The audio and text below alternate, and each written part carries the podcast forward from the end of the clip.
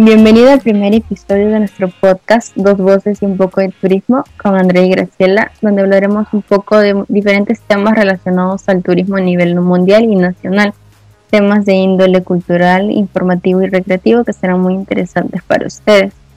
Vamos a hablar un poco sobre el departamento elegido por nosotras, que es el departamento de Ancash, que se sitúa en la parte central de nuestro país, central y occidental de nuestro país y donde Ancash significa azul en quechua. Posee un clima semiseco y frío que se extiende por las vertientes de las cordilleras negra y blanca, a través de dos cadenas montañosas que a su vez conforman el llamado y famoso callejón de Guaylas. Es muy rico en gastronomía y folclore, al igual que también comprende áreas de influencia de las civilizaciones Caral en la costa y Chevín de Huántar en la parte sierra. Ancash que posee diferentes atractivos turísticos muy conocidos como nevados, lagunas, valles, una singular flora y fauna, y también se pueden apreciar algunas edificaciones de culturas pre-incaicas. Vamos a hablar un poco sobre la situación turística y cómo impactó eh, la pandemia al sector en Ancash. Durante los últimos 10 años, Ancash ha sido el décimo destino nacional con la mayor cantidad de visitantes, en el año 2019, la región Ancash recibió 1.3 millones de turistas, entre nacionales y extranjeros. Los lugares más visitados fueron Huaraz, la Laguna 69, Chavín de Huántar y Pasto Ruri. Y el Parque Nacional Huascarán fue la tercera área natural protegida más visitada.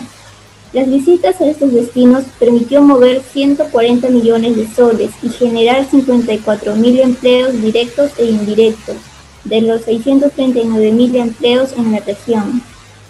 El impacto del COVID en el 2020, eh, las medidas del gobierno en respuesta al COVID-19 afectaron agudamente actividades relacionadas al turismo. El flujo de viajes por turismo interno hacia Ancash disminuyó en un 70% respecto al 2019 y la caída fue mayor entre junio y agosto, que solían ser los meses de mayor afluencia.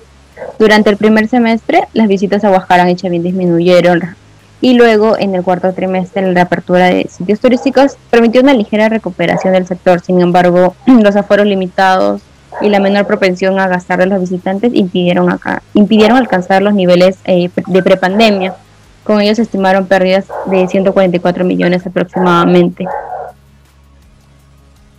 Para reactivar el turismo en la región Ancash, se han utilizado diversos mecanismos como Reactiva Perú CAE Turismo para otorgar créditos.